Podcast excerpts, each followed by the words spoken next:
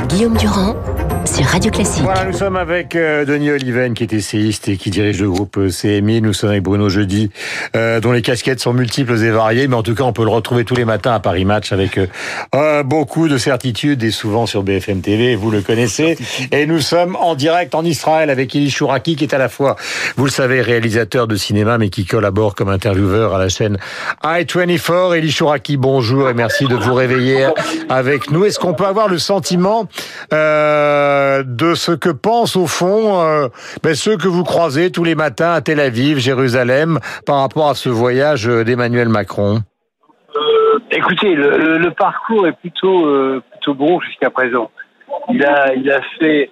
Là, je suis au mémorial de la déportation euh, des Juifs de France et le président va arriver, donc je ne sais pas s'il va pouvoir vous parler longtemps, mais euh, le parcours est plutôt bon. Il a il a réussi à aménager euh, la.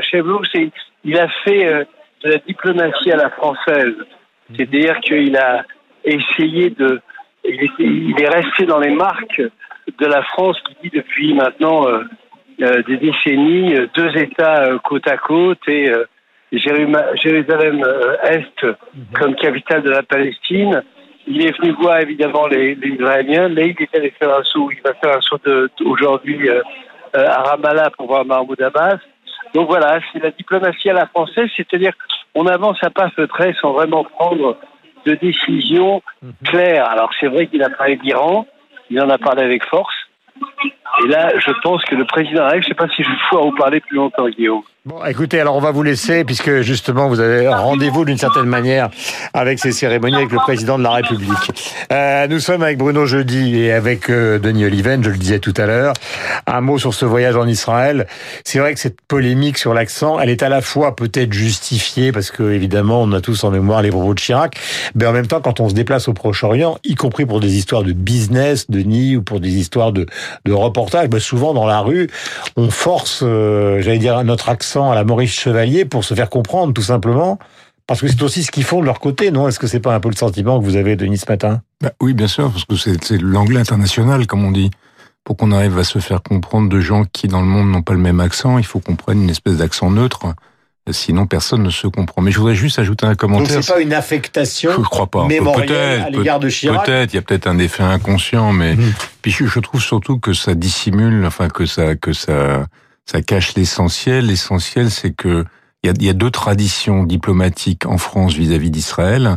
La tradition du général de Gaulle, de Pompidou, de Valéry Giscard d'Estaing et à certains égards de Jacques Chirac, disons d'une politique arabe de la France pas très aimable à l'égard d'Israël et puis une tradition voilà une tradition qui a été de, de, de, de, François Mitterrand inaugurée par François Mitterrand dans la tradition de la quatrième République et de la gauche de la quatrième République d'ailleurs reprise par Nicolas Sarkozy et poursuivie par Emmanuel Macron, qui est plus équidistante.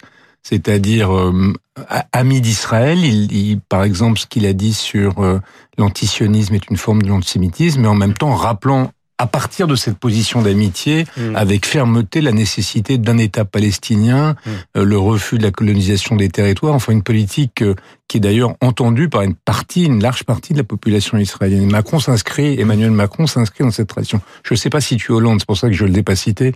Je ne sais pas de quel côté il est, sa politique n'était pas claire. Mmh. Mais c'est ça le point clé, c'est que mm, Emmanuel Macron renoue avec cette tradition euh, à un moment où euh, et, qui, et qui permet peut-être à la France d'être un peu plus entendue qu'elle ne l'était euh, lorsqu'elle était euh, mono mono euh, colore. Je ne sais pas si elle est plus, ouais, non, elle, est plus elle est plus entendue, mais ce qui est certain, c'est qu'hier il y a quelque chose qui a été occulté et qui était quand même, à mon avis, c'est pas arrivé très très souvent.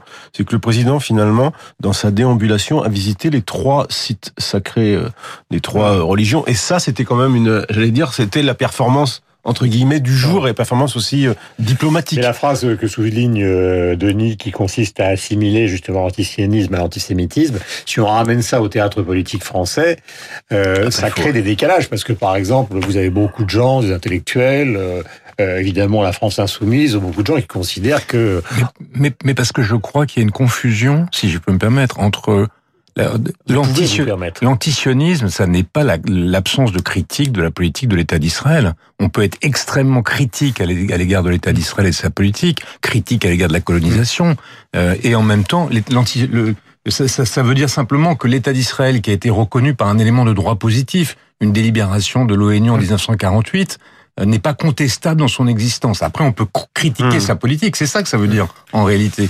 Donc il y a, il y a le, le, le, le, le- le- la, la, la, la condamnation de cette de cette position est elle-même discutable. Euh, question à tous les deux, parce que ça nous tombe un peu sur la tête euh, ce matin, et vous êtes des improvisateurs doués. C'est ce sondage euh, de BFM TV, chaîne que vous connaissez bien, mon cher Bruno.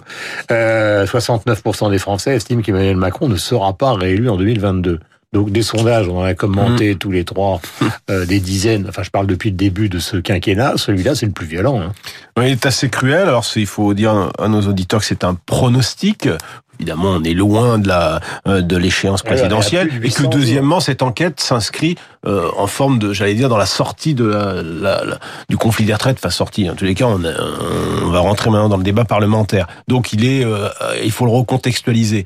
Après, une fois qu'on a dit ça, je trouve que ce qu'il y a surtout de cruel au-delà de de ce pronostic, c'est le fait que Emmanuel Macron, maintenant depuis décembre 2018, gouverne euh, avec euh, un soutien quasi euh, inexistant dans les, parmi les catégories populaires. 9% des employés, 9% des, des ouvriers. C'est un record, toutes catégories confondues. François Hollande, qui était extrêmement euh, euh, impopulaire, avait, avait plus de soutien parmi les classes euh, euh, Mhm. populaires, et Nicolas Sarkozy, euh, trois fois plus. Mhm. Euh, donc, je trouve que là, il y a une, il y a une vraie euh, Mais est-ce que la- problématique mais est-ce que la pour base ce de- président. Ouais, Parce que- que, la base de premier tour existe encore, les, la- les 22-23%. Non, mais la base de premier tour existe. Il y a ce socle. Ah, Mais- existe mais encore au dans le sondage ou pas Bien sûr, il existe dans ce sondage, mais au-delà de ça, c'est comment vous gouvernez, comment vous terminez ce mandat, vous voulez continuer à réformer, euh, coûte que coûte, avec euh, euh, quasiment euh, 90% euh, des couches populaires de ce pays contre vous. C'est-à-dire qu'il y a quand même une question qui se qui se pose, et ça va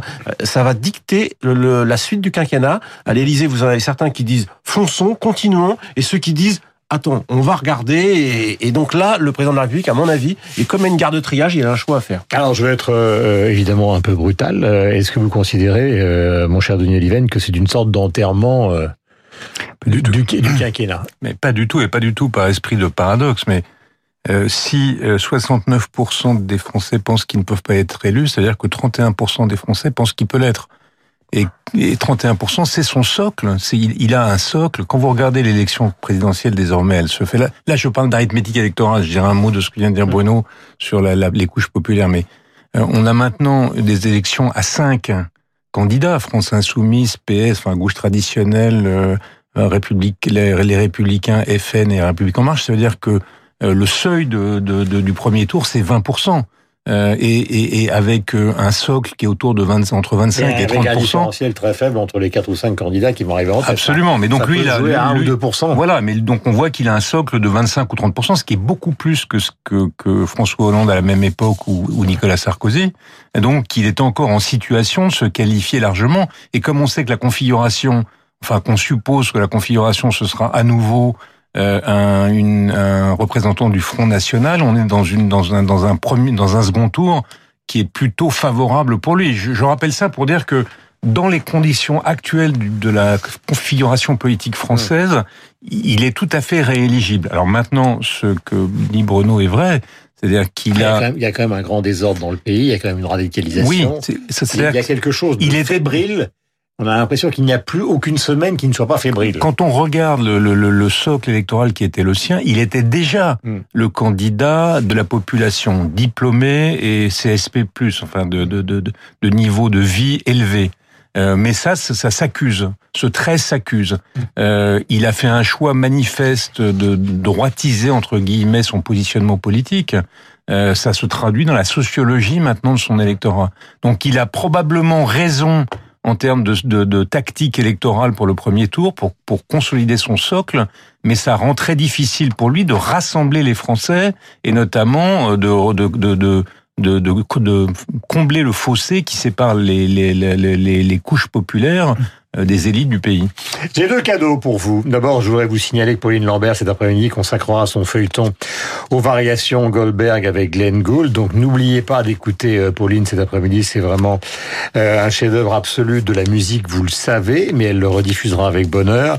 Bon petit cadeau, c'est de vous redonner cette célèbre pastille de Salvador Dali, euh, né et mort un 23 janvier. Il avait 84 ans, il vivait souvent en France. Et cette pub, archi célèbre.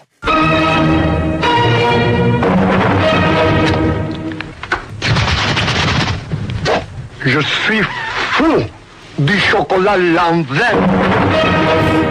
Même pas oublier que c'est un des plus grands peintres surréalistes qui écrivait des lettres à Picasso en lui disant Maître, détruisez la peinture, je vais la reconstruire. Deux Espagnols de génie. Si je vous parle de cet humour, c'est pour vous parler des Monty Python, car Terry Jones est mort hier à 77 ans. Il a réalisé un film euh, qui s'appelle La vie de Brian, dont on avait beaucoup parlé, vous savez, et personne ne voulait produire ce film. Vous savez qui a produit ce film? C'est George Harrison des Beatles, qui leur a donné l'intégralité de l'argent.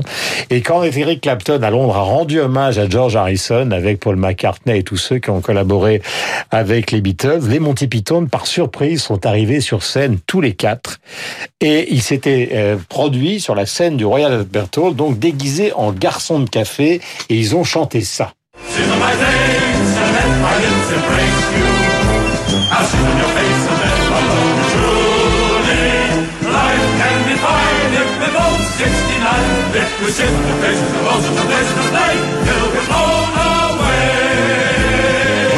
Britannique des Monty Python, vous savez pourquoi? Car ils étaient en garçon de café, donc ils étaient de face avec toutes les rockstars britanniques.